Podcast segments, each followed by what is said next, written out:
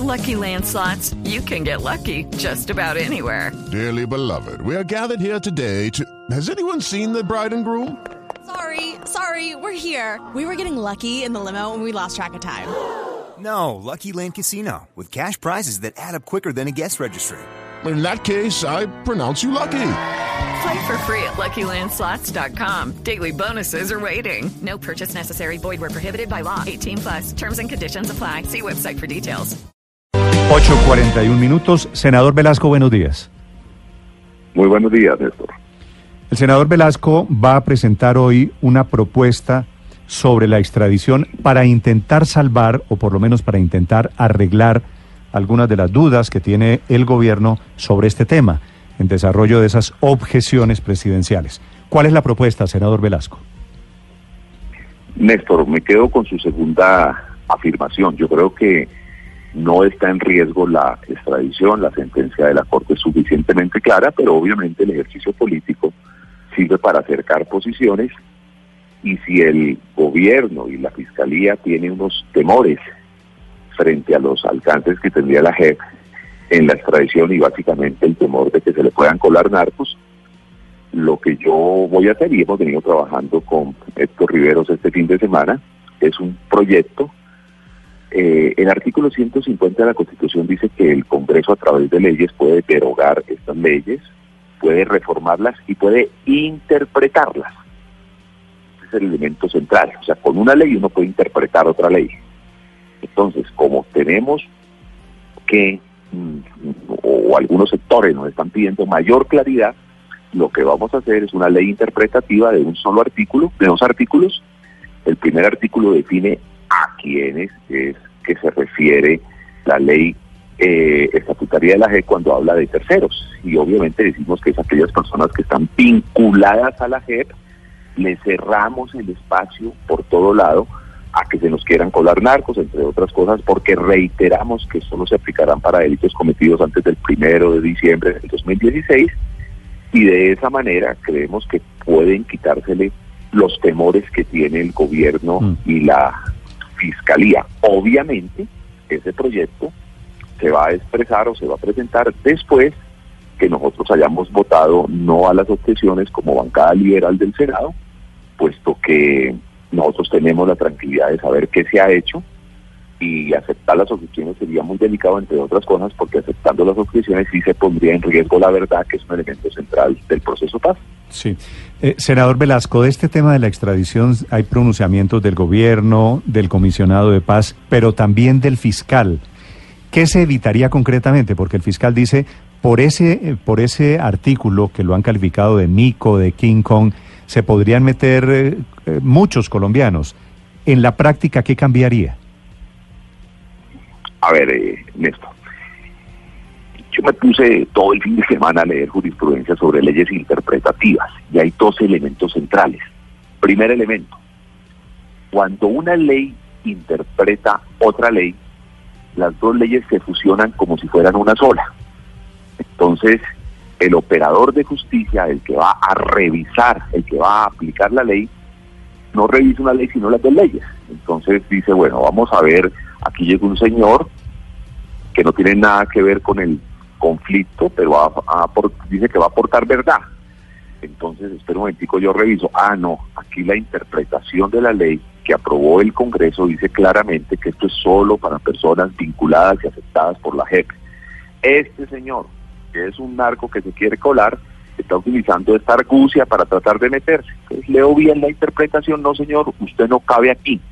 Entonces, lo que se quiere hacer es mandar un mensaje de tranquilidad, de tranquilidad jurídica, de tranquilidad política, de que no ponemos en riesgo bajo ningún punto las suscripciones. Alguien diría, eso ya lo dijo la Corte Constitucional. Claro, ya lo dijo la Corte Constitucional y por eso nosotros tenemos la tranquilidad hoy de votar las suscripciones negativamente sin ningún problema. Pero queremos darle más tranquilidad al fiscal y queremos darle más tranquilidad al gobierno. Por ello presentamos esa ley. Y el segundo elemento que me parece que es fundamental, Néstor, y es que al votar esta ley no hay problema de transición en el tiempo. Alguien podría decir, pero no mire, es que alguien se puede, puede pedir el principio de fa- favorabilidad.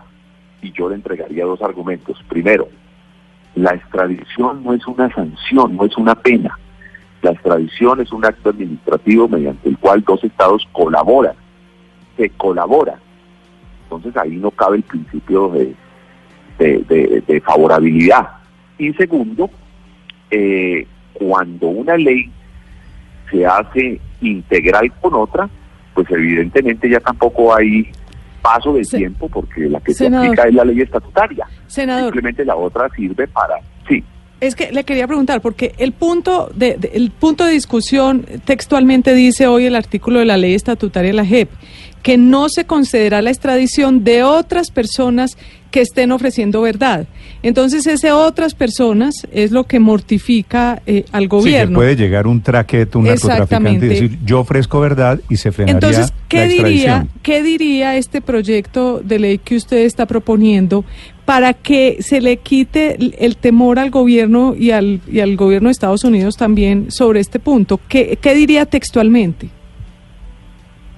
que esas otras personas son personas afectadas por la JEP, o sea, que estén vinculadas a la JEP.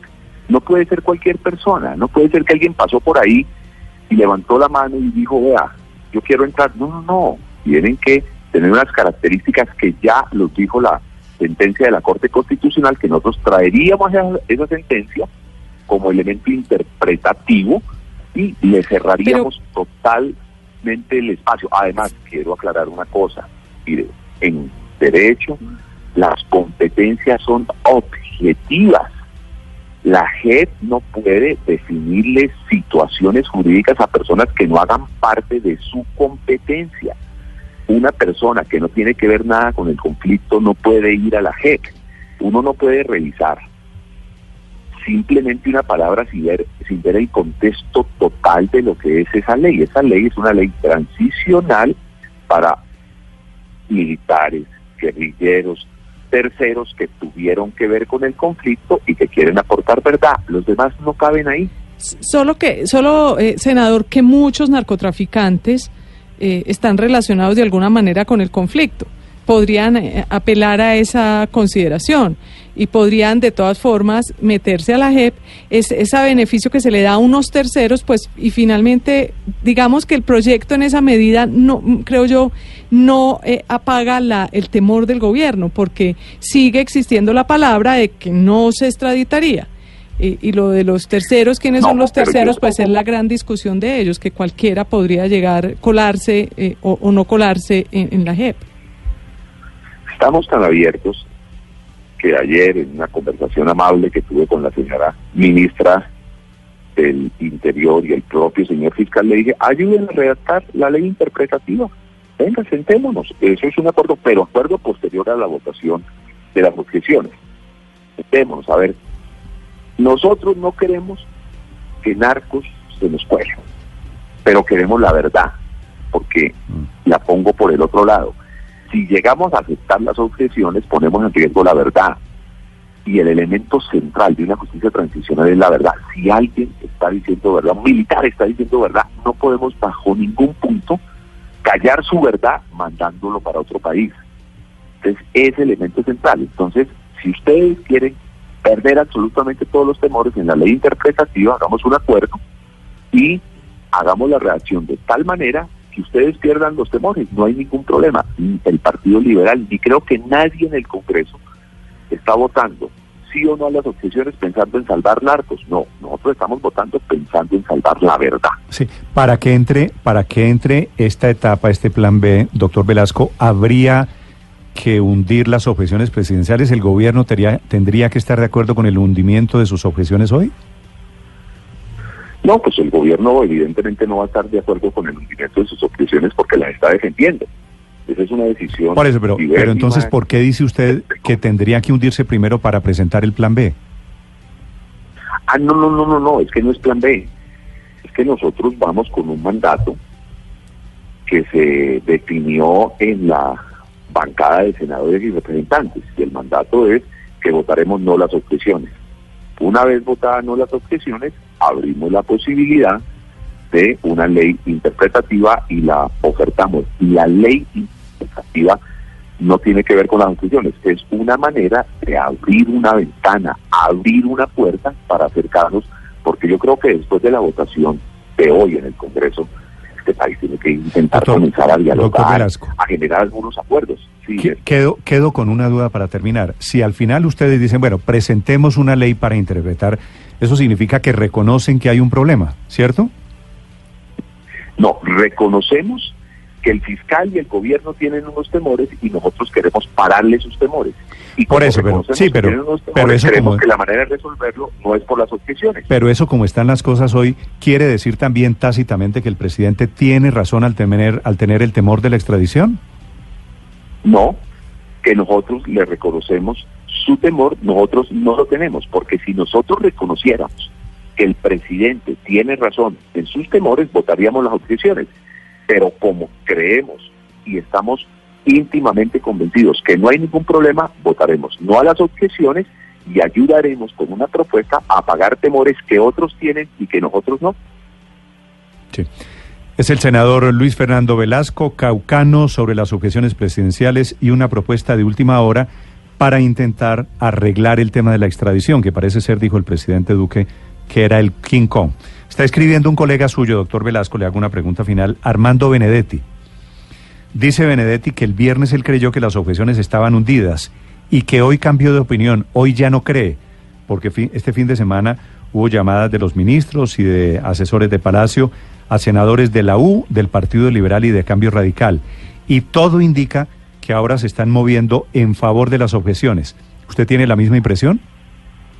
No, no tengo la misma impresión. El gobierno, este y cualquier gobierno, los ministros, particularmente la ministra de la Política, tiene todo el derecho a hablar con los congresistas, llamarlos y entregarle argumentos para defender un punto de vista. A mí me llamó amablemente la ministra del Interior. Tuvimos una discusión académica y política bien interesante. No me convenció. Pero ella, por Dios, es que, es que aquí estamos llegando al extremo de creer que una llamada de un ministro Sí, es mala. casi como... No, no señor, él tiene derecho, pues por Dios, el fiscal tiene derecho a llamar y expresar sus argumentos. Es que una cosa es expresar sus argumentos y otra cosa es intentar utilizar medios no santos para que una persona cambie el voto. Yo recibí llamadas, recibí llamadas respetuosas, con argumentos, esos argumentos no llenaron mis expectativas. Nosotros como liberales y como bancada ya hemos asumido una posición que la vamos a defender. Somos respetuosos de los argumentos de los demás, pero no nos convencieron. De manera que yo sí creería que el gobierno hizo lo que tenía que hacer y el Congreso hoy hará lo que tiene que hacer. Doctor Velasco, gracias. A ustedes.